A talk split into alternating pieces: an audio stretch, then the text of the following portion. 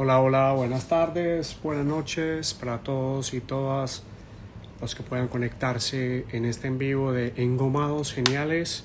También para los que puedan hacerlo a través de las plataformas de YouTube, Engomados, Spotify.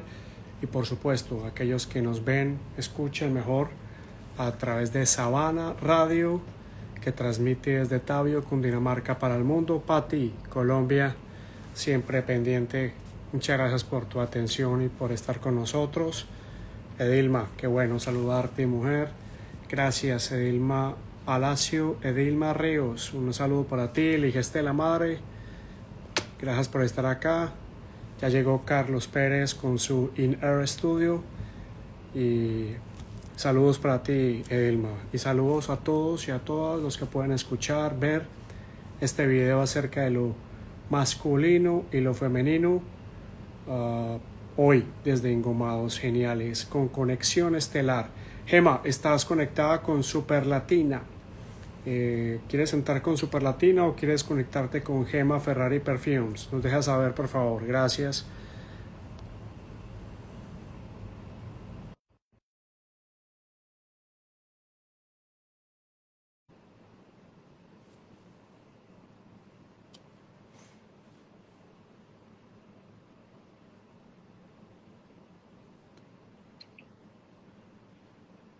Hello.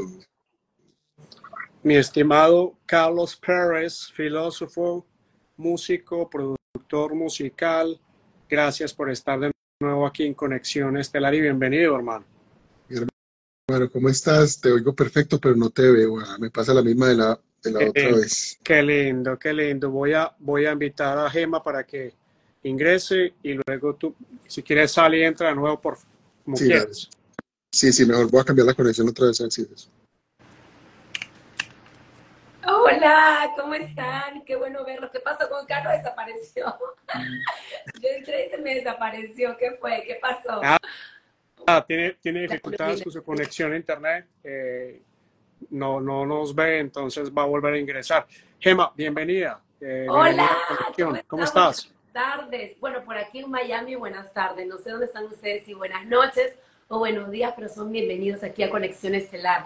Mi querido Marcel, ¿cómo estás? El bello astrólogo, inteligente, nuestro astrólogo de cabecera, nos va a decir qué va a pasar esta semana rapidito hasta que empecemos de lleno a lo que nos toca hoy. Tenemos un programa muy bonito porque no solamente hablaremos de las mujeres, sino de los hombres y del poder que tenemos, de que juntos podemos salir adelante. Así es que, chicos, quédense, compartan, inviten. Aquí estamos, preguntas, por favor. Aquí estamos para responderles todos, todo con el conocimiento de nuestro querido y estimado astrólogo Marcel Santos. Y ya llega nuestro adorado filósofo Carlos Pérez. Dime, dime, dime, Marcel, ¿cómo está esta semana? Cuéntame, ¿cómo vamos? Bueno, gracias Gema por esa introducción tan bella. Nada, mujer, esta semana tenemos nada más y nada menos que el 14, que es jueves. Este jueves tenemos una luna nueva en Virgo.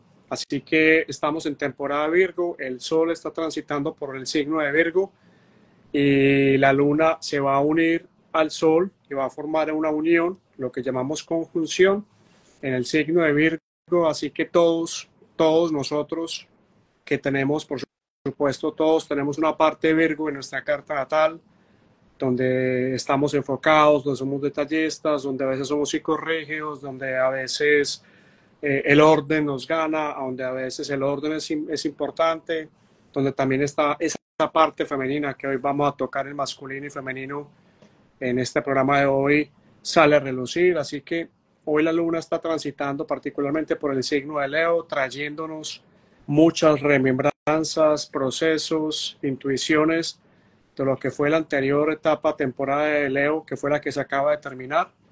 Y, y de alguna manera entonces esa llama que se encendió en la temporada Leo, en el corazón, ese deseo, esas ganas de conexión, esa posibilidad de tener abundancia, porque recordemos que Venus, otra figura femenina, sigue estando en Leo, nos está recordando muchísimo que la vida es corta y que, que hay una posibilidad siempre de vivirla al máximo, que no tiene que ser, por supuesto, con ningún estereotipo o, algún pensamiento que tengamos de eso a lo que me refiero. Simplemente que vivir es un momento y entregarlo todo a cada momento para disfrutarlo. Así que bueno, eso es básicamente, por supuesto, es muy rápido, pero la luna transitando por Leo va a pasar ya desde mañana a Virgo, donde se va a encontrar paso a paso con el Sol.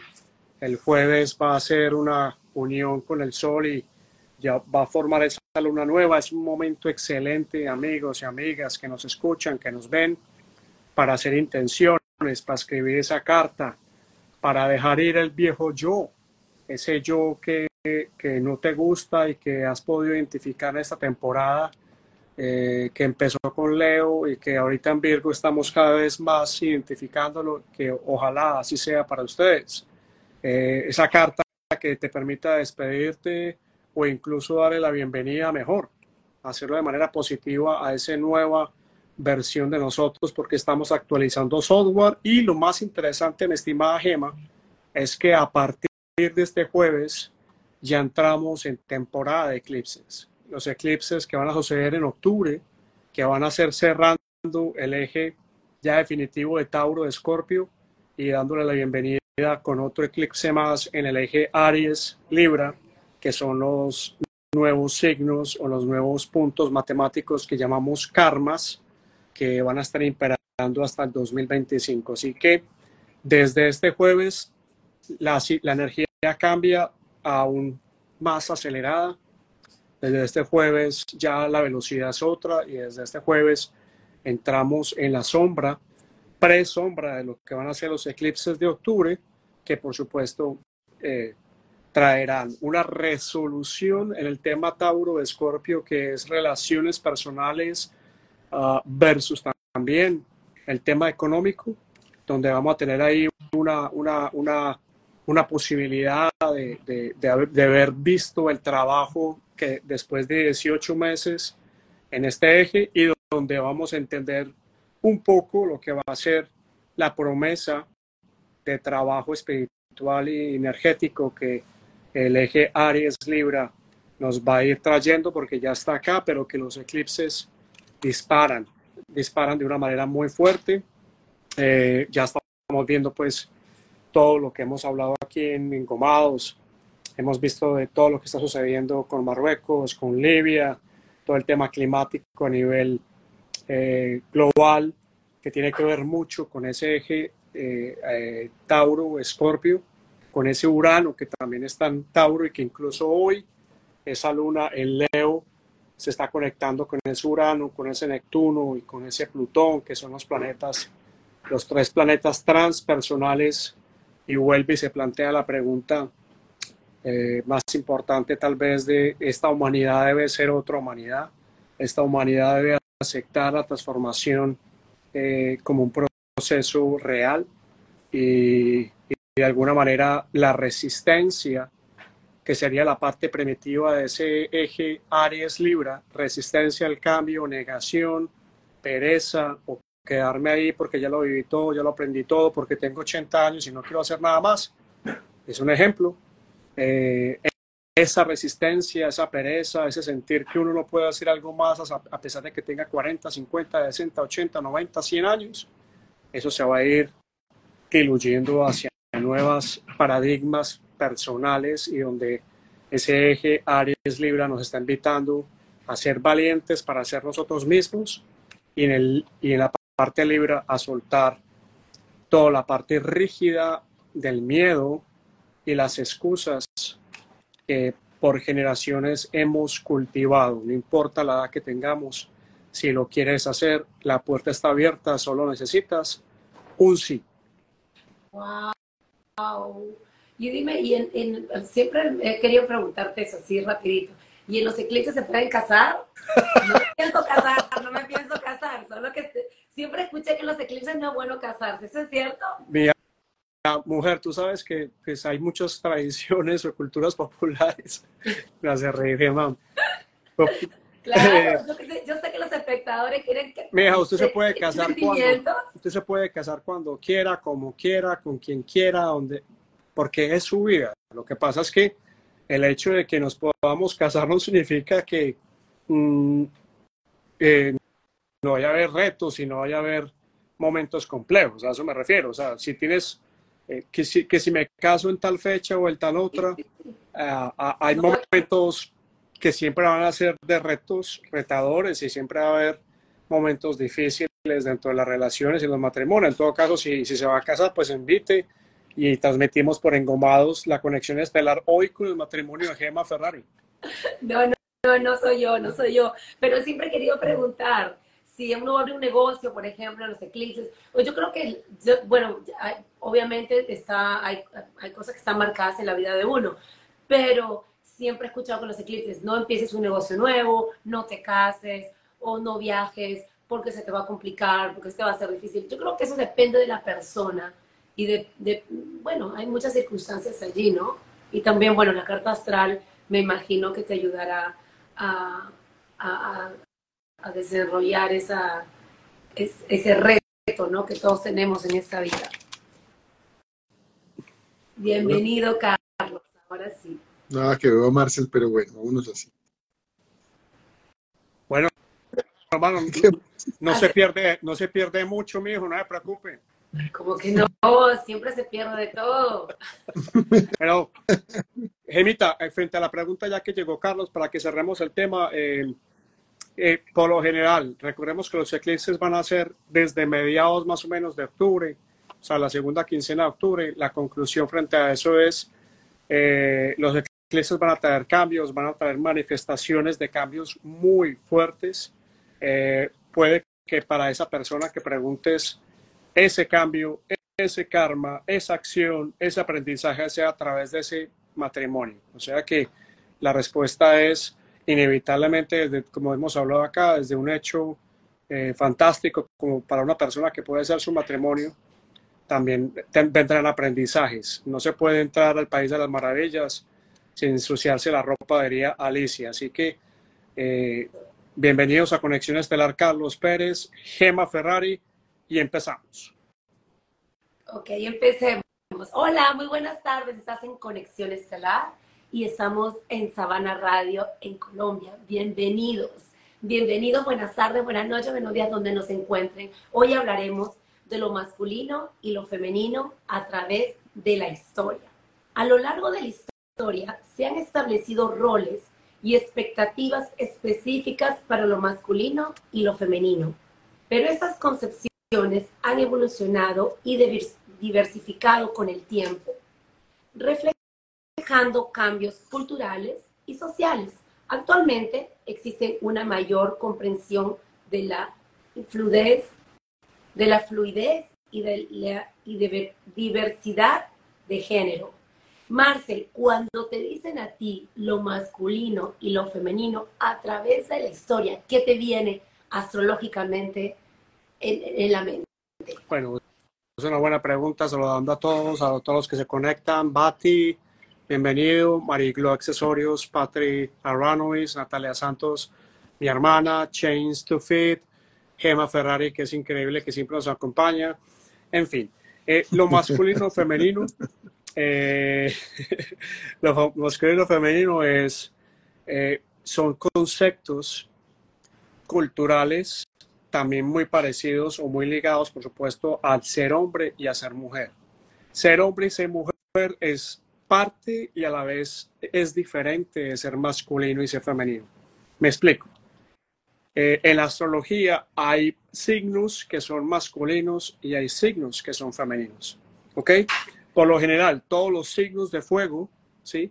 Son, son masculinos y todos los signos de, de aire son masculinos. O sea, Aries, Leo y Sagitario, Libra, Acuario y Géminis son masculinos. Así que los de tierra y los de agua son femeninos. ¿Esto qué significa? Esto no significa que si soy, por decir algo, Leo o soy Escorpio y soy hombre, pues voy a ser gay. O si soy mujer y soy Acuario, voy a ser lesbiana. No significa eso. Significa que eh, la energía de lo masculino y lo femenino, también como lo de ser hombre y ser mujer, están dados, uno, por factores culturales, históricos, sociales. El rol, como tú mencionabas de la mujer hoy es otro a lo que era en el siglo XVIII y antes en la Edad Media. El rol del hombre hoy, a pesar de, sigue siendo otro, muy diferente a lo que era en otras épocas, porque culturalmente hay condiciones diferentes. Ahora bien, para no extenderme frente a esto, básicamente lo que quiere decir masculino o femenino, sin que metamos ser hombre o mujer, es lo masculino da, lo femenino recibe. Uno es una inhalación, el otro es una exhalación. Y yo creo que la mejor manera que estaba pensando, incluso escribí cosas aquí para tener apuntes frente a las preguntas corchadoras de Gemma Ferrari. Eh, yo creo que lo del yin y el yang. ¿Se acuerdan del, concepto del yin y yang? Que dentro de la cultura ah, china es muy famosa. Eh, eso es un poco lo que los ancestros, eh, las culturas milenarias y la sabiduría planteaban. No si te casas en eclipse o no, es más que eso. Es, es un poco eh, ser masculino y femenino es a veces estoy dado a dar, valga la redundancia, y hay, hay veces que estoy dado a recibir. Cuando estoy dando soy masculino, cuando estoy recibiendo soy femenino. Por supuesto que hay muchas más variables que vamos a explorar en este programa, eh, pero para empezar a hacer que tu pregunta, la luna es femenina, ¿sí? Y por ende la luna eh, es regente de cáncer, que es femenino, un concepto femenino. O sea que para cáncer y su arquetipo simbólico, para usar ese signo concretamente, es mucho más sencillo recibir que dar, ¿cierto? Es mucho más sencillo que recibir que dar. Claro, un Aries, que su regente es Ares o Marte hoy, que sería el planeta de la guerra, el de la acción, es más sencillo dar, porque su arquetipo simbólico está dado en entregar, entregar, entregar, y cuando recibe, le cuesta un poco eso. Entonces, ¿qué pasa? Las polaridades, no la polarización, algo que hoy todos vivimos con, con, todo lo que ha pasado en diferentes países en temas de información. La polaridad debe tratar de equilibrarse en el transcurso de nuestras vidas, porque si somos todo el tiempo masculinos, hacemos daño. Y si somos todo el tiempo femeninos, pues nos hacemos las víctimas. ¿cierto? Para poner un, para poner un, estereotipo o para poner un ejemplo claro para, para, para empezar este programa. Entonces, de alguna manera, lo que no solamente la astrología, que es un instrumento espiritual, sino la meditación, el yoga, los grandes maestros, algunos conceptos, algunos conceptos religiosos exotéricos, no esotéricos, están hablando es equilibra, equilibra tu energía. Porque si, eh, si sos todo el tiempo una sola cosa, no solamente te agotas, sino que se agota la energía. Entonces tienes que permitir el fluir. El fluir. Por eso el símbolo del yin y yang es un círculo que está pasado por una figura curva en donde se forman casi dos medias lunas y uno es negro y uno es blanco. Y, y en el blanco hay un puntico negro y en el, y en el, en el otro hay un puntico del otro color. Lo que quiere decir es que todos somos masculino y femenino y vamos variando, vamos cambiando. Y es ahí donde este momento histórico es tan fundamental porque estamos en un proceso dramático de cambio, no solamente de la Tierra como tal, como hemos hablado acá, y de su energía como tal, condicionada por donde transitamos en, el universo, sino porque a la vez esos estereotipos culturales, sociales, se están viendo cuestionados porque ya no responden a los dilemas y paradigmas y necesidades que muchos millones de personas están teniendo acerca de, sistemas que hemos creado como la familia, lo económico, lo social, lo político, esos cambios de esos rangos en las clases sociales, ese desbalance tan monstruoso y salvaje de los que tienen y los que no tienen, y tantas cosas más. Entonces, eh, y eso es un reto de cambio. Si una persona que nos está le ha costado aceptar ese cambio es porque ha sido solamente o masculino o femenino. Y ahora que esto está cambiando, pues no encuentra, no encuentra ni lo que antes usaba para dar respuesta a su vida y un poco lo que tratamos de decirles hoy en esta conexión estelar con Gema Ferrari Carlos Pérez a través de Engomado Geniales y Sabana Radio es, ¿y qué tal si permites que la otra parte tuya, como empezamos el programa hoy, entre a formar parte de tu sistema de conciencia y no sea siempre la única cosa que lleva existiendo por 20, 30, 40, 50, 70 años, que hoy ya no te da respuesta. Marlon Palacio, bienvenido. Y Gema, así te respondo en, cinco minutos. Fue cortico, pues, fue cortico, Carlos Pérez, hermano. Claro, claro. Carlitos, ¿cómo piensa un filósofo cuando le dicen lo masculino y lo femenino a través de la historia? Bueno, eh, bueno, primero pues, saludándolos y saludando a todos nuestros internautas y oyentes tanto aquí como en, YouTube, como en Sabana Radio, pues eh, bien, eso es, yo pienso que son, estoy de acuerdo con Marcel, estamos casi que en la, sintonía en ese sentido, y es que son dos fuerzas que se complementan, y en el sentido filosófico, eso sería un asunto que se llama el equilibrio. Eh, son fuerzas que siempre están, siempre son necesarias y que hay que tener presentes para que puedan siempre estar equilibrándose, jalando, o sea, los pesos de cada una deben estar tan bien puestos para que esté siempre un equilibrio, una tensión. Eso era la tragedia griega, de alguna manera, o sea, lo, lo, lo que llamamos lo trágico en los griegos, que hay que entenderlo, lo trágico no es como algo solamente referido a lo triste, pues, o alguna cosa lamentable, sino que lo trágico era la tensión entre dos fuerzas que se, que se ponían como lo apolíneo y lo dionisiaco. Entonces, en ese sentido entran todas las fuerzas de la naturaleza porque es muy curioso que, que en todas partes están los referentes a, los binarios, o sea, a las cosas que se complementan, ¿cierto? Lo bueno, lo malo, lo feo y lo bonito, lo grande y lo chiquito. O sea, todo ese tipo de cosas siempre se están complementando y entre esas cosas está lo femenino y lo masculino, como fuerzas complementarias. Dejar ahí para no alargarme mucho porque me voy a regañar. No, no. Mira, yo tengo un dato curioso y les voy a compartir ese dato curioso que dice, en algunas culturas antiguas, como la sumaria, se creía que la deidad principal era originalmente andrógina. Eso quiere decir que tenía característica de lo masculino y lo femenino en la, antigüedad. O sea que imagínate que hemos llegado hasta pensar que, digamos, los dioses tengan, por no, por no saber describir quizás eh, si es femenino o masculino, es llegar a una dualidad, a decir en conclusión que somos iguales y que uno depende del otro. ¿Qué opinas, Marcel?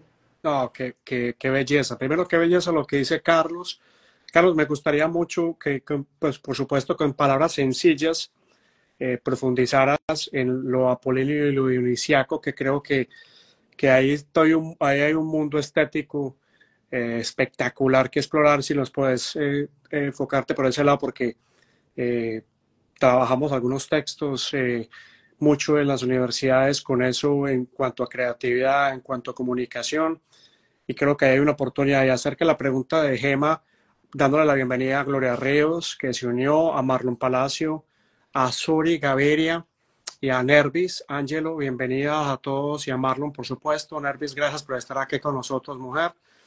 Eh, sinceramente, eso es una pregunta maravillosa, porque, porque cuando en algún programa que hicimos con Gema y con Carlos acá, vayan al feed de, de, la cuenta de Engomados o de Carlos o de Tiner Studio o de Gema Ferrari, hablamos de Los Ángeles. No recuerdo cuándo fue, por supuesto, porque ya llevamos varios, varios meses haciendo programas cada martes, 7 de la noche Miami, 6 Colombia, y ya transmitiendo también por Sabana Radio y demás. Hablamos de Los Ángeles y por qué me voy a eso, porque es que cuando vemos las representaciones, y por eso le pedí a Carlos que si nos pudiera ahorita profundizar en el tema de lo apolíneo y lo dionisiaco, porque cuando vemos las representaciones artísticas, antes eran los cuadros, las esculturas, los templos, y ahora la música, la publicidad que hace parte también de esa comunicación entre lo femenino y lo masculino y que es una manera de propagarla, y los artistas masivos que son los que nos cautivan. Por eso, andrógino era un Michael Jackson. Michael Jackson empezó siendo un niño con una voz prodigiosa, pero a medida que fue creciendo, él casi, casi que por necesidad y por, y por, por vocación y por ese estético tan fuerte que tenía adentro, él se fue convirtiendo en un ser andrógino. ¿Qué significa ser andrógino? Y por eso me iba a las representaciones estéticas y me iba a las representaciones artísticas de Leonardo da Vinci, Botticelli, de Miguel Ángel, de Rafael, etcétera, de, de, de Gas, en fin, aquí nos quedaríamos, porque, porque cuando se representaba a los ángeles, se representaban con rasgos de hombres y con rasgos femeninos. Y ahí viene la gran controversia en la, última cena de Leonardo da Vinci, ese, ese mural, que es un mural que, que, que ha levantado tantas cosas, y es que la persona que está al lado de Jesús de Nazaret en esa cena eh, se considera por mucho tiempo que fue Juan, pero con diferentes estudios se dieron cuenta que tenía rasgos femeninos.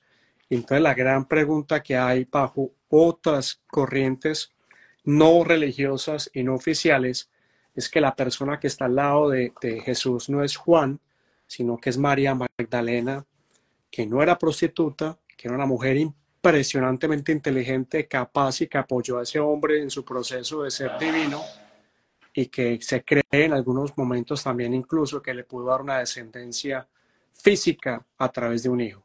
Así que a veces eh, lo andrógino no es síntoma de enfermedad, porque entonces los ángeles estarían enfermos y resulta que los que nos enfermamos, morimos, envejecemos, somos nosotros que tenemos esa dualidad y ese pensamiento de que lo andrógino es, es malo. Lo que pasa indudablemente es que popularmente ya llevamos eso a una exageración, pero lo andrógino tiene, tiene capacidades de representación porque si pudiéramos representar a los ángeles, serían de una belleza tan enorme que tendrían la fuerza de un hombre y la delicadeza y, belleza de una mujer. Y no son ni mujer y no serían hombres, serían ángeles.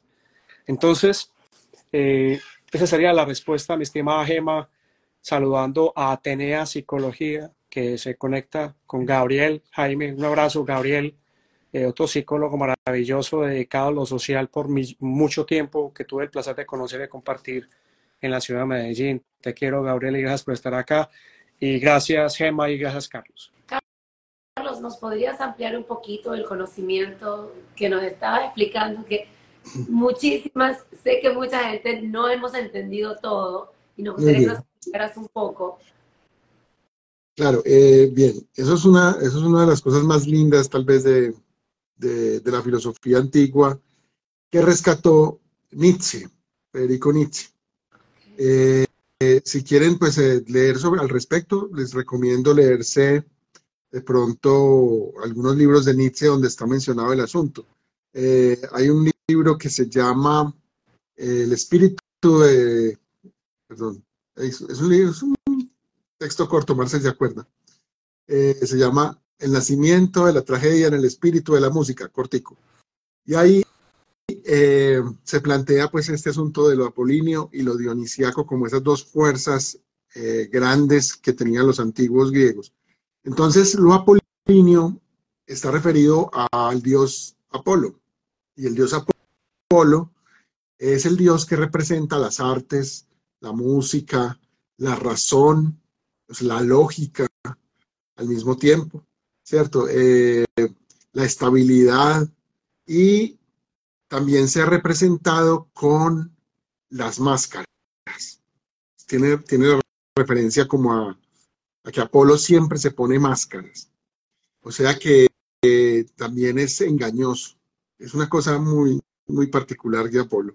Entonces, eh, eh, por ese lado está Apolo y por el otro lado está el dios Dionisos, que también se conoce en otras, en otras partes como Baco, que es el dios del vino, el dios de la fiesta, el dios de la loquera, el dios de...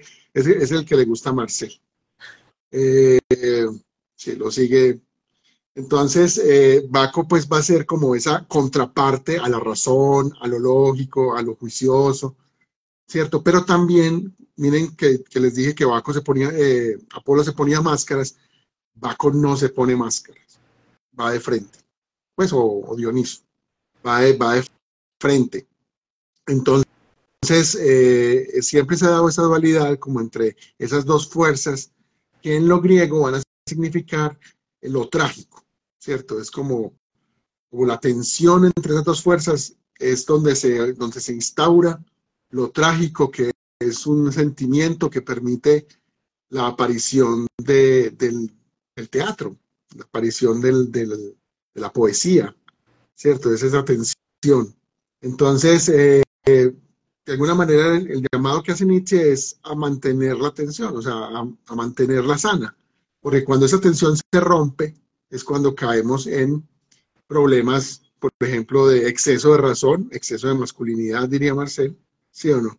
Exceso de, fuerza, de fuerza bruta, pues, y, de pronto el otro exceso puede ser también exceso de debilidad, sin decir que lo femenino es débil, pues eso es una una categoría que también ha venido en la historia que tenemos que hablar de eso. Pero, pero de alguna manera la mujer representa eso, ¿cierto? La, suavidad, lo, sensible. Entonces, pero ese exceso de sensibilidad también es, es malo, o sea, los excesos siempre son malos. Entonces ahí viene esa idea de la tensión, donde todo se va regulando a partir de cómo se manejan esas dos fuerzas, lo apolíneo por un lado y lo dionisíaco por el otro. Entonces siempre nosotros tenemos algo apolíneo y algo dionisiaco. Entonces, de ahí de eso se ha tratado mucho, claro, en, creatividad y en arte, porque es, eh, esa tensión es la que permite la creatividad, precisamente. Entonces, ni muy, muy, o sea, ni muy, muy que sea solo sensibilidad, sino que también la, la creativo tiene que tener algo de razón, algo de lógico, algo que lo aterrice en la tierra y en la, en la realidad. Entonces, eh, esos conceptos, no, no sé si, si, si soy claro con eso, pero, pero más que es complejo. De eso, pues para eso hay que, de verdad, trabajarlo bastante y leerse a Nietzsche sería una buena opción.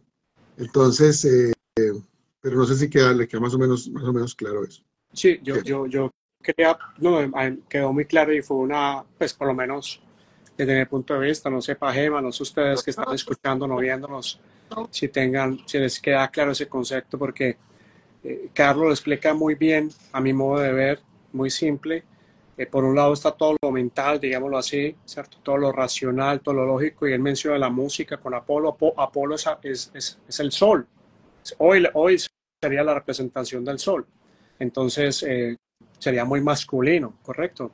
esos signos de fuego y esos signos de aire que serían los masculinos versus lo dionisiaco que sería la farra, la rumba, la alegría, la poesía, lo loco, etc. La embriaguez. La embriaguez. correcto, que sería lo, femenino eh, desde el punto de vista de la creación y que estarían representados, por supuesto, con todos esos otros signos que no son, que son de tierra y que son de agua. En lo, astrológico, pues me refiero, por supuesto. Pero a mí lo que me llama mucho la atención es eh, conectar, ¿qué tal si eso ya lo hablamos desde el punto de vista astrológico, ya lo explicamos un poco desde el contexto social y cultural.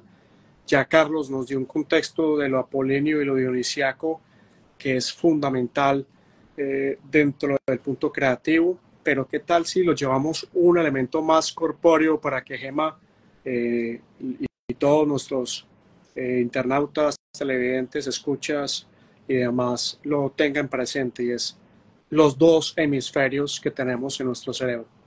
Realmente nosotros no tenemos un cerebro, nosotros realmente tenemos dos hemisferios. Uno, el, racional, el crítico, el mental, el que procesa, el matemático, el que abre la agenda, el que prende el computador, el que hace pipí, el que hace popó, el que utiliza la lectura, el que lee inglés, el que lee español, el que manda la plata al banco. Un, uno es ese. El otro es el, creativo, el apasionado, el soñador, el que proyecta, el dionisiaco. ¿Qué pasa? ¿qué dicen personajes como Krishnamurti, personajes como Osho, personajes como Yogananda, personajes como el mismo Jesús de Nazaret, eh, personajes como Shankara, que es otro maestro increíble de la India, eh, dice San Rajinder Singh Maharaj, Shankirpal Singh Maharaj, Bhavan Singh Maharaj, uh, Darshan, que es hermosísimo, también lo dice. El hombre se deja de ser hombre y se vuelve humano cuando conecta los dos hemisferios. La mujer sigue siendo mujer y se vuelve humana cuando conecta los dos hemisferios. ¿Qué significa eso? Que sería un poco lo que habla Carlos Pérez usando a, Federico Nietzsche, lo que él llama el superhombre. Cuando Nietzsche hablaba del superhombre, no era como los nazis lo adoptaron y lo popularizaron y que hoy vemos tantas corrientes eh, fascistas, nazistas, uh, exclusivistas, clasistas, separatistas, de polarización en el planeta y en todos los países. No, Nietzsche hablaba del superhombre, era conecta esos dos hemisferios, amigo y amiga mía, porque detrás de eso, y eso lo está hablando en un libro que, que es hermosísimo, que se llama Así habló Zaratustra. En Así habló Zaratustra dice, eh, el superhombre es el que conecta este y este. Y en ese puente que se crea a la mitad, se forma otra conciencia que es la que estaba dormida. Por eso, en algunas veces hemos dicho, ¿quién es el que observa cuando estoy pensando? Encontramos una respuesta en palabras a eso, usted es un poeta.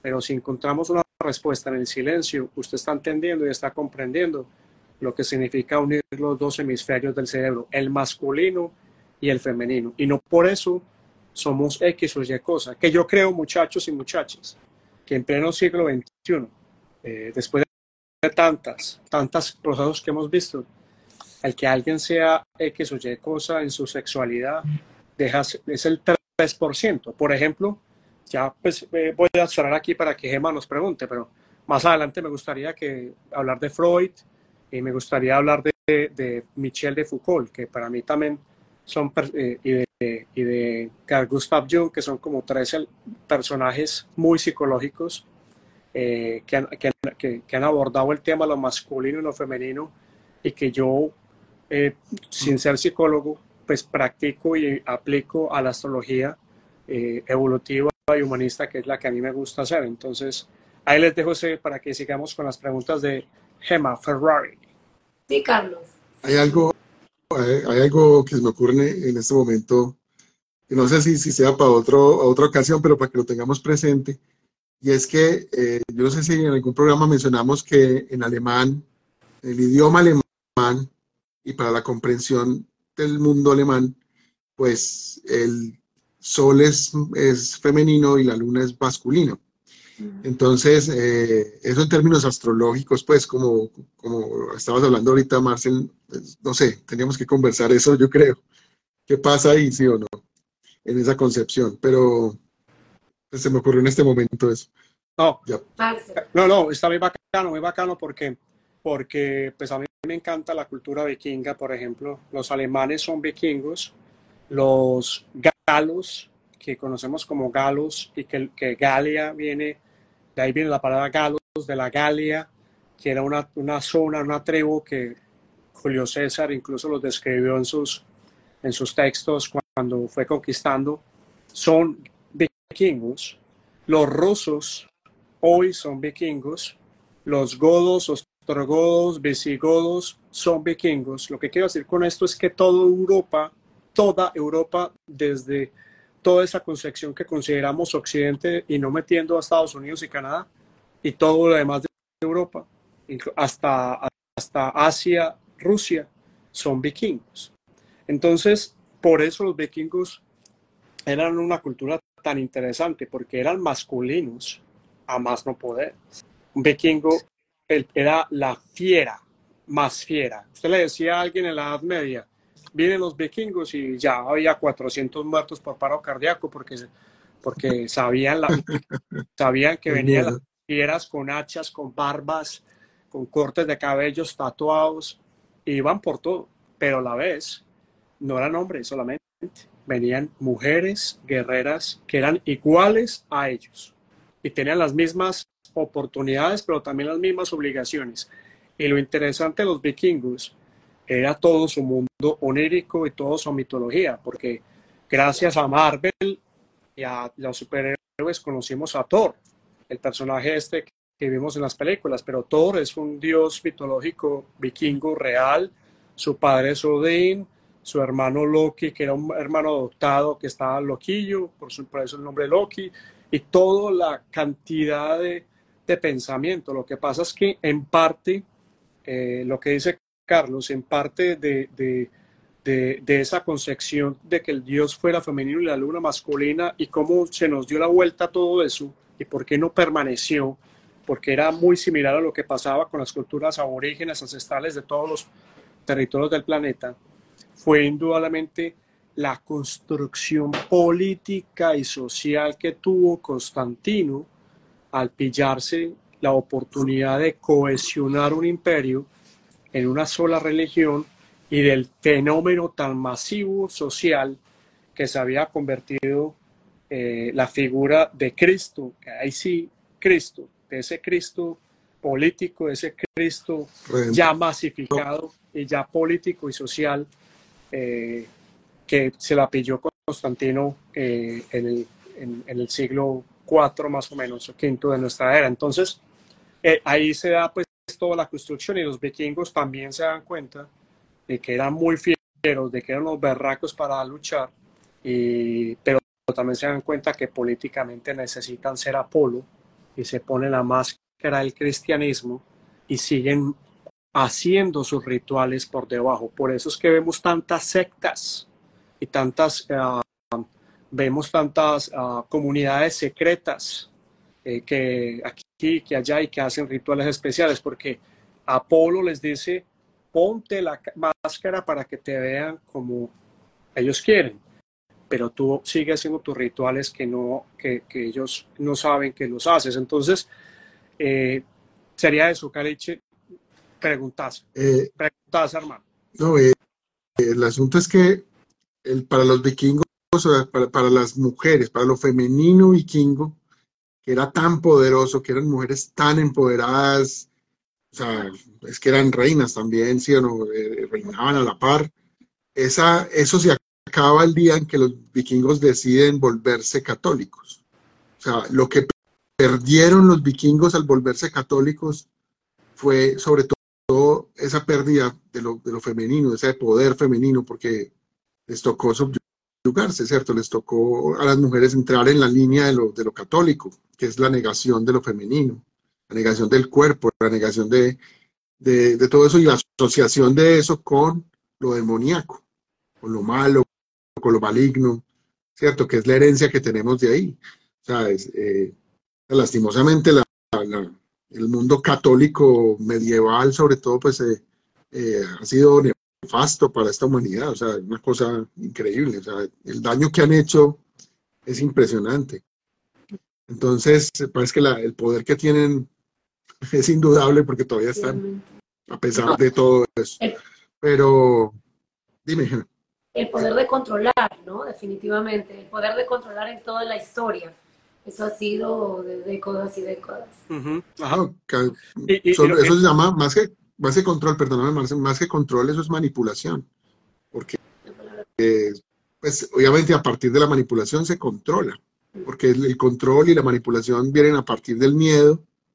Entonces, el miedo que ha infundido, infundido la, o ha infundado la, la, religión católica en el mundo, y sobre todo en estos países como, como los de nosotros latinos, ha sido muy fuerte, o sea, la gente tiene esa idea del temor infundada desde niño, ¿cierto? Y eso es una de las cosas que hay que superar de alguna manera si uno quiere trascender en este asunto espiritual. Eh, hay que romper ese miedo, ¿cierto? Enfrentarlo, o sea, matar ese Dios como, como, lo, como lo hizo Nietzsche, que lo han criticado por eso, pero no es un asunto ateo, sino que es un asunto más bien de matar ese Dios cristiano, ese, es, esas ideologías perversas de hombres, y solo de hombres, que han llevado a esta humanidad al asesinato en nombre de un Dios, ¿cierto? Entonces, eh, bueno, Sigamos por ahí camino. No, no, pero está, muy bien, está muy bien, me, parece bárbaro. Si, si, les gusta, si les gusta profundizar, aquí está Pati Colombia y, hoy no he visto a Clemencia, que me hace falta Clemencia y sus preguntas. Si les gusta en, profundizar, en Netflix se encuentra una serie que es espectacular. Las primeras dos, tres temporadas son perfectas. Se llama Vikingos, que, que es la historia del gran Ragnar Lothbrok. Ragnar Lothbrok fue el primer vikingo que se atrevió a salir de Escandinavia y empezó a llegar a Inglaterra, lo que conocemos como Inglaterra, y la historia de él plasmada en esa serie es fantásticamente hermosísima y relata mucho lo que está diciendo Carlos de cómo los vikingos llegan, crecen, pero luego se van viendo con la necesidad de ponerse la máscara política, esa máscara social, y lo primero que pierden es a las mujeres, porque las mujeres dicen, eh, se reconocen como ya esclavas y, y, con su poca independencia. Y el otro personaje sería que leyeran a Asimov. Asimov es conocido por sus libros de ciencia ficción, pero yo no he visto textos de historia más fantásticos que los de Asimov. Son muy poco conocidos, los descubrí hace unos 10, 12 años por casualidad en una biblioteca. Son libros cortos y fantásticos. Si les interesa, si les interesa la lectura, eh, Asimov, y si les interesa lo audiovisual, busquen en Netflix Vikingos y simplemente porque entender la historia de los vikingos es entender la historia de Europa es entender las guerras, las dos guerras mundiales, es entender lo que está pasando hoy en Ucrania, es entender por qué un expresidente de Estados Unidos está eh, deschavetado, por qué el nazismo, por qué el fascismo, por qué entender esa polarización, la desinformación. Es, se entiende cuando entiendes el fenómeno vikingo y todo lo que sucedió en, en ese momento. Eh, es, esa, parte de la esa parte, ese capítulo de la humanidad no, no, no nos explicaron que era tan importante. Y cuando yo entendí ese capítulo de la humanidad, entendí el puzzle del rompecabezas de otros que hoy se siguen manejando y, creo que, que, ahí es donde está la clave del asunto, porque si ustedes ven a los nazis de, de Hitler, ellos se creían realmente vikingos y toda su mitología de la esvástica que era, que como fue movida, y de todo lo que hacía Himmler y todo lo que hacía en, en, esoterismo, era totalmente vikingo, porque ellos se reconocían no solamente como vikingos, sino como lemurianos. Ellos venían, ellos decían que ellos eran de Lemuria, el continente perdido, que se conoce como el continente Mu, que fue anterior a la Atlántida. O sea que estamos hablando de más de 12.000, 15.000 años atrás y eso es lo que los nazis decían, que por eso ellos eran tan la raza pura, porque venían de allá. Así que entender todo eso eh, les daría otro panorama muy diferente y dejaríamos de tragar entero mi estimada Carlos y eh, mi estimado Carlos y mi estimada Gema. Ya los cambié de género, pero estamos entre lo masculino y lo femenino, entonces le puedo decir señora Carlos. Señorita Carlos. Preguntamos a Pau, que por ahí se conectó también, que está en Bogotá en este momento, no está aquí en Medellín. Entonces, ya se conectó hace un momentico. Eh, no, yo no sé, o sea, no sé si hagamos un recuento de, histórico de, de, esos cambios femeninos y masculinos. ¿Qué dice Gemma? No, está espectacular. Yo tengo una pregunta para ti que ahí viene, ahí viene. Dice, ¿qué conceptos filosóficos han sido fundamentales para cuestionar y reformular las ideas tradicionales de género? Bueno, el concepto obviamente es el feminismo, ¿cierto? El nacimiento del, concepto del feminista, pues, que ha tenido muchas variaciones en la historia y, digamos que ha existido desde, desde siempre relativamente. De pronto no con el mismo nombre, pero sí con la misma intención y pasión de las mujeres luchando por tener un espacio definido, tener, ¿cierto?, unas condiciones claras y, es que no vamos a decir iguales porque eso ha sido uno de los errores del feminismo. Entonces, eh, hay épocas donde, donde bueno, ya hablamos, por ejemplo, de la Edad Media, donde aparece una negación total de lo femenino, del cuerpo, y por eso el arte, la, todo lo que tenga que ver con, con lo expresivo, se calla, ¿cierto? Es el oscurantismo de la, de la luz de la ciencia, no se estudia el cuerpo. Eso tiene un coletazo importante. De hecho, nosotros hasta hace muy poquito eh, tenemos eh, pues, los rezagos, digamos, de ese tipo de cosas. Por ejemplo, no sé, no sé si en Perú, Gemma, me dices, pero acá las abuelas de hace, unos años eh, se, ba se bañaban vestidas, o sea, con una túnica para no verse el cuerpo. Eh, eso ya pues hace, hace ratico, pero, pero no es tampoco tantos años, ¿cierto? Entonces se bañaban, ellas no se, no, se, no se podían ver su cuerpo porque era pecado, y entonces todo lo que tenga que ver con sus relaciones sexuales, por ejemplo, toda su relación con su sexualidad era negada, eh, y muchas, muchas de esas mujeres fueron prácticamente abusadas por sus maridos todo el tiempo. O sea, era una cosa muy cruel, tener hijos, tener hijos, tener hijos pero nunca, nunca se vieron como cuerpo de placer, ¿cierto? Como dirían los, algún filósofo. Entonces, esas, ese asunto es medieval. Y, lo medieval, en términos religiosos, pues todavía, todavía está instaurado, ¿cierto? Eh, lo que pasa es que obviamente hay mujeres que se han dado la pela y han, y han luchado enormemente, como lo hablamos la semana pasada, por unos derechos y por eh, mostrar unas capacidades intelectuales, ¿cierto? Porque en eso no hay realmente diferencias. Entonces, eh, lo que va a pasar después con la época de la, de la revolución industrial, en la época moderna, es que aparece una autonomía diferente de la mujer y la mujer se empieza a empoderar, empieza a cambiar, su, por ejemplo, su vestuario, y eso eso simbólicamente es muy importante, a ponerse pantalones, la mujer solo usaba falda. Entonces el hecho de, empezar ciertas mujeres a ponerse pantalones, a volverlo una moda, eso empieza a cambiar el asunto. No querían ser hombres, simplemente querían tener esa posibilidad que no les daban, la posibilidad de, elegir. Eso es la, libertad. Es una posibilidad de querer ponerse una falda o no, ¿cierto? o ponerse otra cosa, o subirse a un caballo de cierta manera o de otra. ¿Cierto? El cruce de piernas. Hay un montón de simbología que en el arte se da y está representado clarísimo.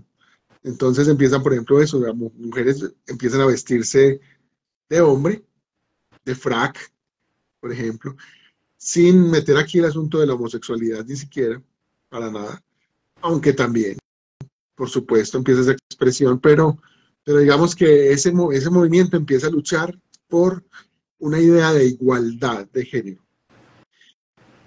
El error de la igualdad es que en realmente, miren todo lo que le hemos hablado hasta el momento, eh, se ha referido más bien al complemento, más no a la igualdad. Si fuéramos iguales, pues sería muy aburrido. de hecho. Definitivamente, definitivamente somos muy diferentes. Mira, Pati Colombia dice, no fumaban en la calle es que no solamente no fumaban en la calle, sino las mujeres no podían fumar. Estaban prohibidas de fumar, solo fumaban los hombres y solo tomaban los hombres y solo los hombres eh, tenían hasta cierto horario. O sea, era un, dominio demasiado fuerte que creo que hasta el día de hoy lo estamos viviendo. Yo vi un video de la India que la mamá obligaba a una niña que tenía 13 años a casarse con un señor que tenía como 50 o 60 años. O sea, la muchachita estaba llorando, literal, y la mamá la, la obligaba a firmar un documento para que se casara con un hombre mayor que ella. O sea, esas cosas no solo pasaron el tiempo atrás, estamos viviéndolo y de una manera cruel, porque yo pienso que no solamente las mujeres nos hemos liberado, pero ya hemos llegado a un libertinaje y no solamente los hombres han, eh, han abusado, sino que sobrepasan del límite. Entonces, creo que tenemos que llegar a un acuerdo muy claro y la mujer tener su propósito y el hombre tener el propósito también. Dime, Marcelo. Perdón, Carlos. Qué pena. No, que, Carlos. no iba a decir lo siguiente, que, que pues, lo que lo que ha pasado y lo, lo que siempre pasó al principio era un asunto adaptativo. Cuando hablamos de los vikingos y lo anterior a los vikingos, era un proceso adaptativo de la especie, como en todas las especies animales. O sea, nosotros tenemos que reconocernos animales, primero que todo.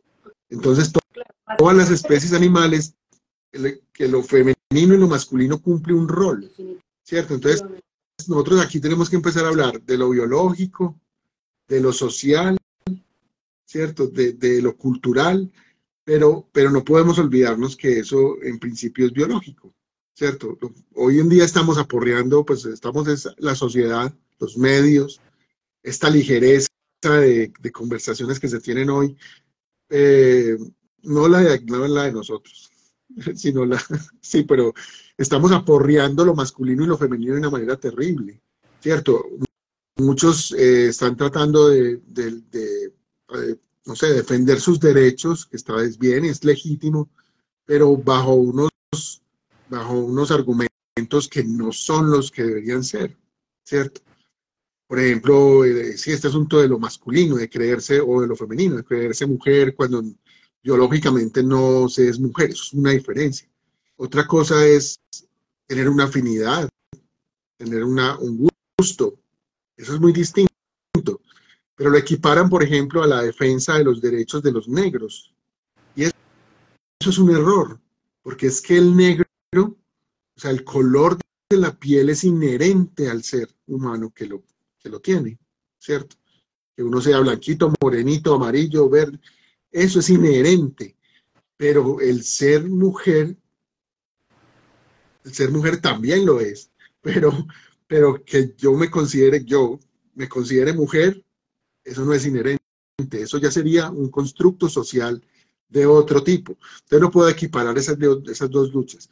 Otra cosa es que yo tenga unos derechos o una persona homosexual tenga unos derechos, y eso está bien. Eso, eso es lo que, lo que debe eh, lo que debe prevalecer, ¿cierto? ¿Qué dice Gloria, Gloria Ríos que no está de acuerdo conmigo? Claro, eh, no está de acuerdo contigo y, yo creo que, es que pues, tocaste, un, tema súper teso, tocaste un tema súper teso porque, porque yo creo que de alguna manera, saludando a Juan Pinzón que no te ha saludado, Paola, a Fashion, eh, un saludo para todos. Yo creo que de alguna manera los que tenemos cercanos a nosotros, eh, personas de que una identificación del mismo sexo y que, y que nos ha puesto ese paradigma tan teso frente a, a cuestionar, odiar o aprender a amar tal y como se es eh, la persona. Eh, yo, lo, yo sí lo equiparo con los derechos de los afros, afroamericanos aquí en Estados Unidos, en el sentido de que, hermano, la libertad de amar a que te dé la gana también está, también, también está Es que eso no, eso no es el punto, ese no es el punto más. Sí, no.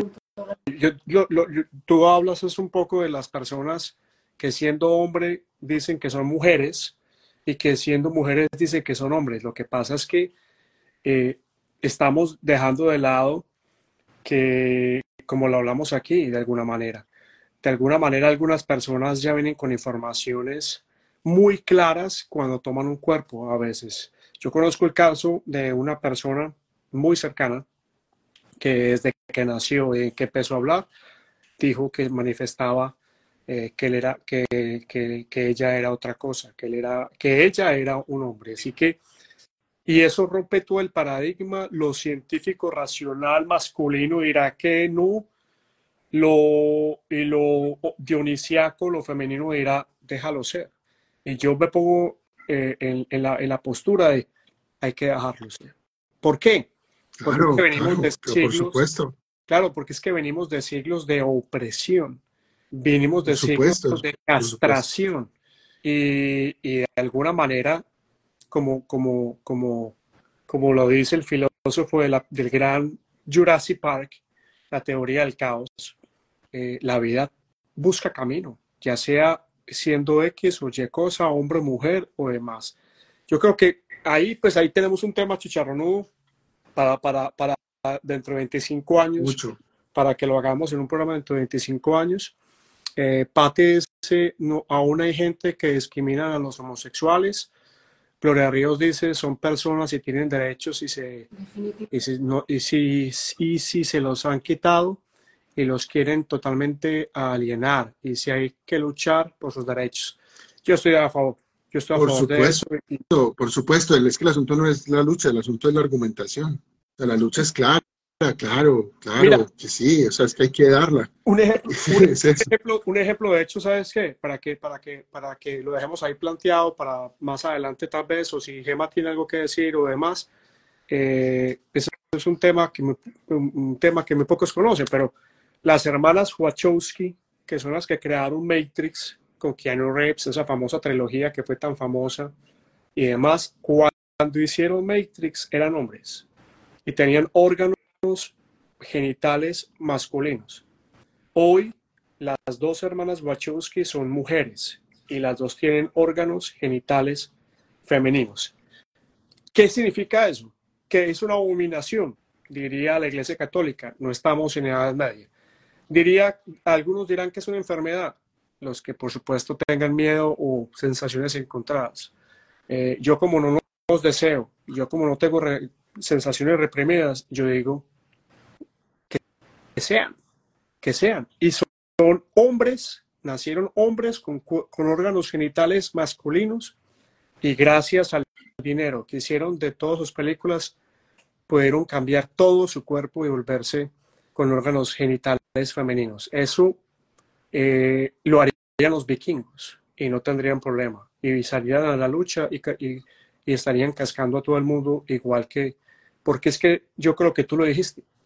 Yo creo que tú lo dijiste, porque en el campo intelectual, en el campo de las ideas, en el campo de la creación, en el campo de eso, un homosexual, un heterosexual, un afro, un hindú, un latino o un anglosajón, somos iguales. Es, vamos a crear. Pongámonos de par y para crear papito. A ver, yo hablo español, usted habla inglés, pero venga, creemos.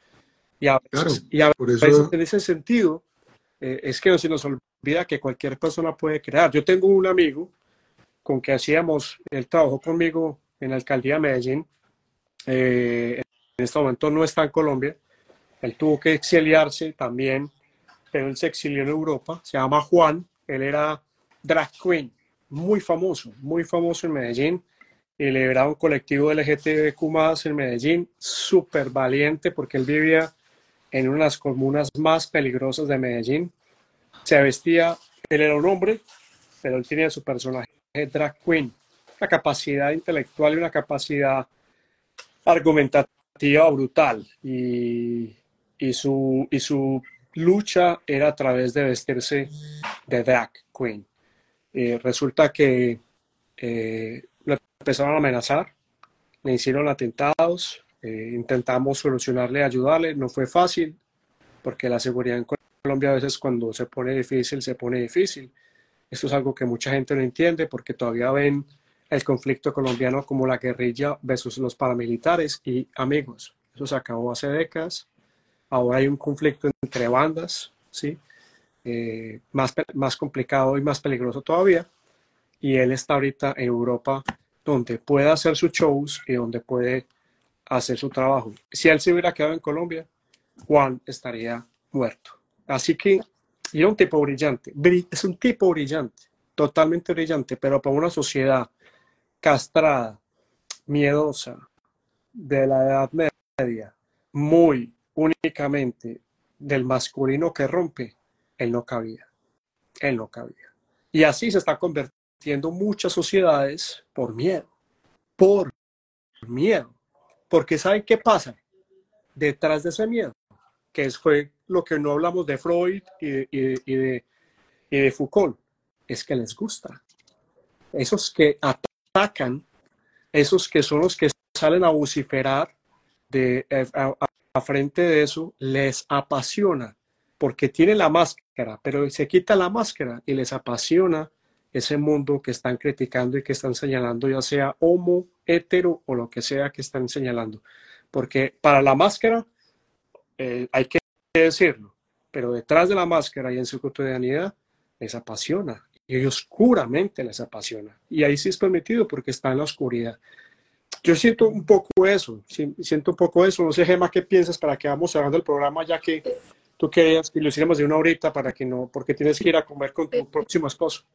No, Ah, sí. eh, no creo, no creo que se trate de luchar. ni porque seamos hombres, ni porque seamos mujeres, ni porque seamos negros, blancos, nos guste hombres, nos guste las mujeres, nos guste quien nos guste.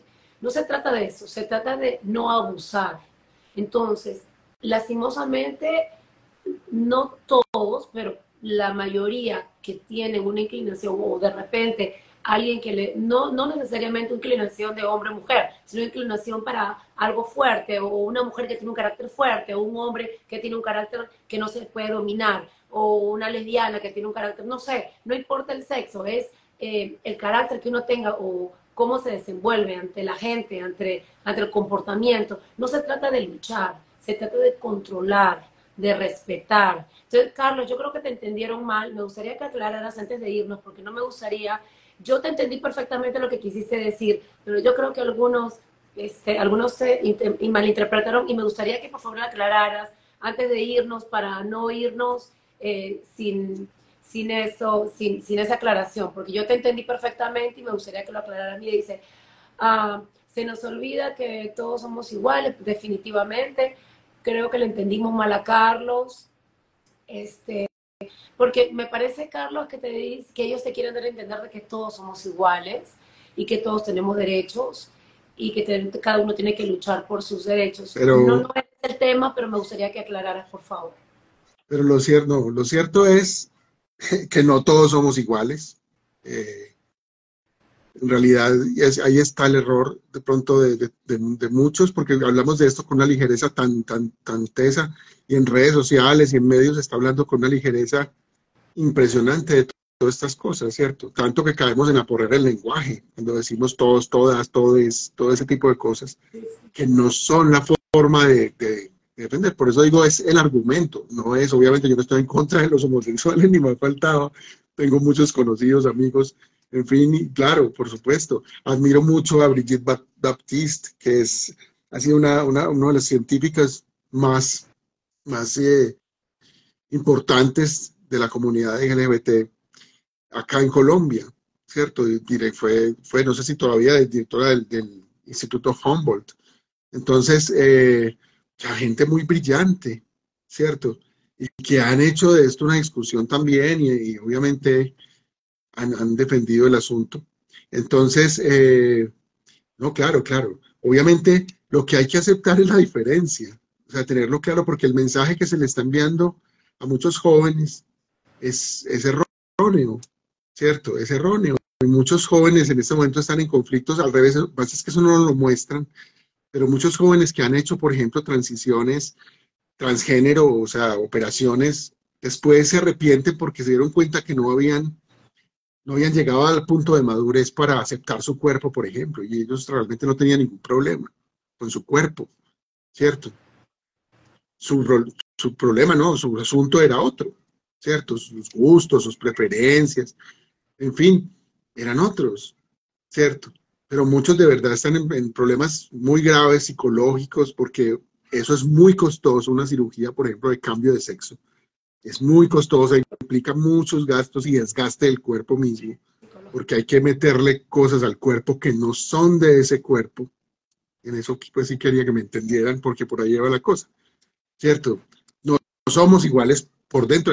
Bati decía que, que, somos iguales por dentro. No, tampoco, ¿cierto? Si encuentran los huesitos de Gema dentro de 200 años y los, y los huesitos de Marcel dentro de 200 años, van a decir claramente esto era masculino y esto era femenino, porque hay una diferencia en eso, ¿cierto? Pero otra cosa es el constructo, por eso decía ahorita que hablamos, tenemos que hablar desde muchos puntos, porque el constructo social y cultural de nosotros, los seres humanos, pues sí nos ha puesto en una en un asunto de otras cosas y de otras condiciones y que hay que aceptar y hay que querer y hay que defender, por supuesto, porque somos seres humanos y en eso sí todos tenemos que caber. Entonces, eh, no, por supuesto, hay que dar la lucha y la damos y muchos nos damos la pela por eso y lo defendemos y los defendemos siempre a nuestros amigos, conocidos, cercanos. Estamos ahí, por supuesto. Pero hay extremos ¿cierto? A unos amigos los sacaron apoyando la marcha eh, eh, feminista y fueron a tomar unas fotos y los sacaron porque no tenían vagina. Esa fue la razón. Entonces también es el extremismo y que, que, nos lleva a veces como a pensar mal, digamos. Entonces, eh, sí, de paz que es un tema delicado, entonces, eh, de alguna manera, yo pienso que deberíamos dedicarle en algún momento algo más largo para que podamos, pues, como entender, entendernos, no malentendernos. Total, total. Yo creo que es un tema, eh, un tema complejo, es un tema muy profundo, de mucha profundidad, como dice Gloria Ríos, que a veces es mejor no tocar por el tiempo y la diversidad de, la, de pensamiento, dice Gloria Ríos. Yo estoy de acuerdo. No, pero no hay que tener miedo, no hay que tenerle miedo a tocar los temas y a no estar de acuerdo. Eso. Tampoco hay que tenerle miedo a eso. También, yo también siento lo mismo, que me tiene que respetar que alguien no esté de acuerdo y que, y que considere que algo está bien o que algo está mal. No por eso deja de ser ni amigo, ni persona, ni ser humano y demás. Eh, estos temas, yo creo que por eso también creamos conexión eh, para que cada uno exprese su, su opinión a través de estas, estas plataformas y, y de Sabana Radio y demás. Lo cierto del caso es que sí, pues por supuesto pueden haber errores, uh, pero pues pasa en el matrimonio, te casas y, te separas. Eh, y por eso la vida no se acaba, hermano. Claro que en el, en el, en el aspecto de cambiar cuerpo y demás, y etcétera, pues el costo físico, psicológico es otro, pero yo creo que de alguna manera eh, eso, eso es parte de la gran, del gran uh, lucha interior y profunda, el profundo dolor que, que, también muchas de estas personas están atravesando diariamente. Y tendrán una, llega a un punto de, del edge, del límite, donde deben elegir o mantenerse arriesgarlo todo. Por supuesto, gente que se ha, que se ha arrepentido pero yo creo que la, el aspecto de hoy era explorar lo masculino y lo femenino. El aspecto de hoy yo, yo, retomo lo apolíneo y lo dionisiaco, yo retomo lo de los dos lados del cerebro, hemisferios. Yo retomo los signos uh, astrológicos que son masculinos, el dar y el recibir, el querer, eh, el querer únicamente que seamos una cosa durante mucho tiempo de ese masculino o de ese femenino y que por tanto o por tal termina siendo un desgaste. Eh, Freud, digamos, ya ahí para ir cerrando eh, esta intervención pues, rápida, Freud fue uno de los, por supuesto, el primero, por eso dio su lucha frente a, a, a una comunidad científica que lo consideraba un idiota, un, charlatán, cuando la psicología no era ni siquiera conocida como ciencia. Y lo sacaban de, los, de las universidades porque se burlaban de él durísimo y lo ridiculizaron a, tal, a, un tal punto de que él formó esa coraza tan fuerte que luego mantuvo por tanto tiempo. Y Freud identificó a, a, eso como, como la necesidad de lo masculino, como el héroe, como la capacidad de hacer y a lo femenino eh, como esa receptora y como esa dadora de vida, que si hablábamos de culturas ancestrales anterior a, la pregunta al principio que Gemma hacía, eh, las civilizaciones anteriores al diluvio y más o menos cercanas a esa época consideraban a lo femenino sagrado porque era capaz de dar vida, ¿cierto? Era capaz de engendrar vida. Y si una, una mujer femenina eh, era capaz de ser madre y a la vez ser buena política, buena administradora, pues era, era el líder ideal. Yo creo que eso lo estamos viendo hoy. Detrás de tanta confusión y detrás de tanto caos y de tanto machismo y de tanta polarización y mentira fascista y demás, estamos viendo, por supuesto, un resurgimiento espontáneo, constante, doméstico, hermoso, mágico de la figura femenina, que no se puede dar ya porque indudablemente eh, los procesos mágicos, esotéricos, astrológicos, energéticos no surgen como los volcanes o como las guerras que los, machos, los machos proponen. Eh, lo femenino va surgiendo como una flor, como una semilla, como un árbol, como una plantación, como un amor que nace en nuestro corazón. Eh, y, repito, no lo femenino únicamente como la mujer. Eh, ¿Cuántos de nosotros, hombres, estamos sintiendo que hay necesidad de conectarnos con la tierra, de respirar, de agradecer cada momento que vivimos, de porque la vida se está acabando, de crear cosas porque mañana no sabemos si nos despertamos. Eso es femenino. Y lo masculino indudablemente es esas ganas de hacer deporte, de, alimentarnos bien, de tener una buena comunicación asertiva, directa, enfocada para lograr nuestros propósitos. ¿Quién no tiene una, quién no sueña una comunicación asertiva? ¿Quién no suena ¿Quién no sueña con tener una comunicación que nos dé abundancia? Eso también es masculino. Entonces, nos, yo creo que de alguna manera ese era el propósito del programa. Eh, lo logramos, lo logramos. Eh, y siento que de alguna manera también dejamos abiertas muchas puertas para volver a tocar estos temas que en lo popular es complejo de explicar, pero si lo hicimos de la mejor manera, que así creo yo, en ustedes de alguna manera se siembre la semilla de si son demasiado masculinos, me refiero a ustedes, mujeres y hombres, pues que se vuelvan femeninas. Y si son demasiado femeninas o somos demasiado femeninos, me refiero a ustedes, hombres y mujeres, eso es bueno meterle masculinidad al asunto. Porque una sola fuerza destruye y dos fuerzas complementan. Ese sería mi mensaje para ustedes mi estimado Carlos Pérez y Gema Ferrari, a todos los que se conectan en conexión con Dios les pague. Gema, ¿qué más quieres decir Carlos, lo último, que ya nos vamos. Dos minutos. Bueno, no, eh, no, lo último es eh, nada, hay que equilibrar las fuerzas, como dijimos al principio. Eh, esto que ha dicho Marcel, estoy totalmente de acuerdo, es equilibrio, es equilibrio y todo se trata de eso, de, de ese es el trabajo mejor dicho, lograr equilibrarnos en, la vida. Es un trabajo constante, es un trabajo difícil, no siempre va a estar tan fácil, ¿cierto? Pero, pero se trata de eso y ayudar de pronto a aquel que de pronto no tenga el equilibrio adecuado, ¿cierto? Eh, yo pienso que es eso, reconocernos en la diferencia, reconocernos sin tenerle miedo a eso. Eso es lo más importante, porque el miedo es el que nos ha llevado al odio, ¿cierto? El miedo lleva consigo el rechazo, el odio y, todo este asunto de la segregación y el nazismo y el, pues bueno, todo lo que ya sabemos, la violencia contra todos. Entonces, eh, hay que alejar el miedo y entrar en el mundo del equilibrio. Sería mi mensaje por, por el momento. Y yo tengo que decir que tengo dos talentosos en Conexión Estelar, pero esos talentosos tienen la astrología y la filosofía. Así que con eso los dejo. Todos tenemos el poder, chicas. gracias a todos, gracias a Sabana Radio por estar conectados. Gracias a Conexión Estelar, a Carlos Pérez, a Marcel Santos.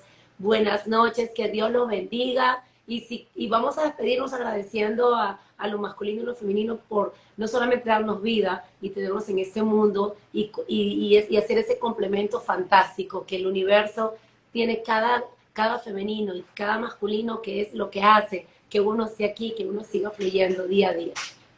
Marce, ¿te gustaría hablar un poquito y, despedir? Creo que sí, Gemma. A usted, a todos los que se conectaron con nosotros, gracias a Carlos Pérez, a Paola, a Dilma Palacio Dilma, a Cremencia, a Gloria Ríos, a Juan Pinzón, a Natalia Santos, a Ligestela Ríos, a, Amparo Gutiérrez, a Clemencia, por supuesto, a Patti Colombia, al Nervis, gracias por estar con nosotros, a todos los que sacaron un tiempo y que, y que incluso nos están escuchando en este momento, cerrando este programa, gracias. Yo simplemente eh, los animo y los animamos en este momento a que cerremos esta conexión estelar, eh, estelar diciendo yo no puedo ser uno. Y así como, no, como Carlos decía ahorita que no podemos ser todos iguales y es real. Porque a mí, por ejemplo, no me gusta el reggaetón y es, popular que a la gente le guste el reggaetón y a mí no me gusta el reggaetón. No puedo ser popular, pero, pero puedo tener mis gustos. Eh, si soy más masculino o si soy más femenino, que sea en el sentido de que me complemente, de que me sane, de que aquello que no he vivido en una vida, eh, muchachos, es que nuestra vida se está yendo a cada momento y no hay otra vida que vivir sino esta. Entonces, si hay algo que nos hace falta, que o lo masculino o lo femenino nos puede dar, si he sido demasiado directo y demasiado frontal, si siempre he buscado las cosas de manera ansiosa y, y de una manera agresiva, porque no esperar que el amor surja y tener la paciencia poética para escribir textos que me inspiren para encontrar la sanación que nosotros estamos buscando. Eso suena demasiado poético, pero es real, es real. Y si sé que hay una relación tóxica que me está atormentando, también la puedo dejar y puedo decir, hasta aquí llego y decir otra cosa y quiero reinventarme. Y en ese proceso de reinventarme es cuando esa otra parte, esa otra parte que no he escuchado, ya sea la femenina o la masculina, entra en escena para darnos esas palabras que salgan por nuestra boca. Y casi siempre una de esas palabras es esperanza y es sí se puede. Yo les quiero dejar con eso. Que no sé si sea claro, pero creo que de alguna manera el Padre que nos guía, que es más que masculino y es femenino, y que los seres en los cuales oramos, muchos de ellos ángeles, ni siquiera son masculinos, sino son femeninos. Dejemos un poco eso a un lado y atrévate a coger los conceptos simbólicos que son los que nos dan vida a nuestra vida. Si es arte, si es acción, si es deporte, si es paz, si es meditación, que eso sea masculino o femenino. Lo que te interesa es complementar tu vida y tener una vida plena antes de que nos despidamos de este cuerpo y se acabe este espacio que estás viviendo. Ese sería el mejor mensaje para todos ustedes, junto a Gema Ferrari, Carlos Pérez, Marcel Santos. Esta conexión estelar había sido fundamental, mirable. Gracias, Gema. Gracias a todos los que se conectaron. Como le dice Gema Ferrari al filósofo. Pronto nos vemos. El próximo martes a las 7. En conexión. No puedo. Gracias. Muy bien, gracias totales. Chao. Chao, chao.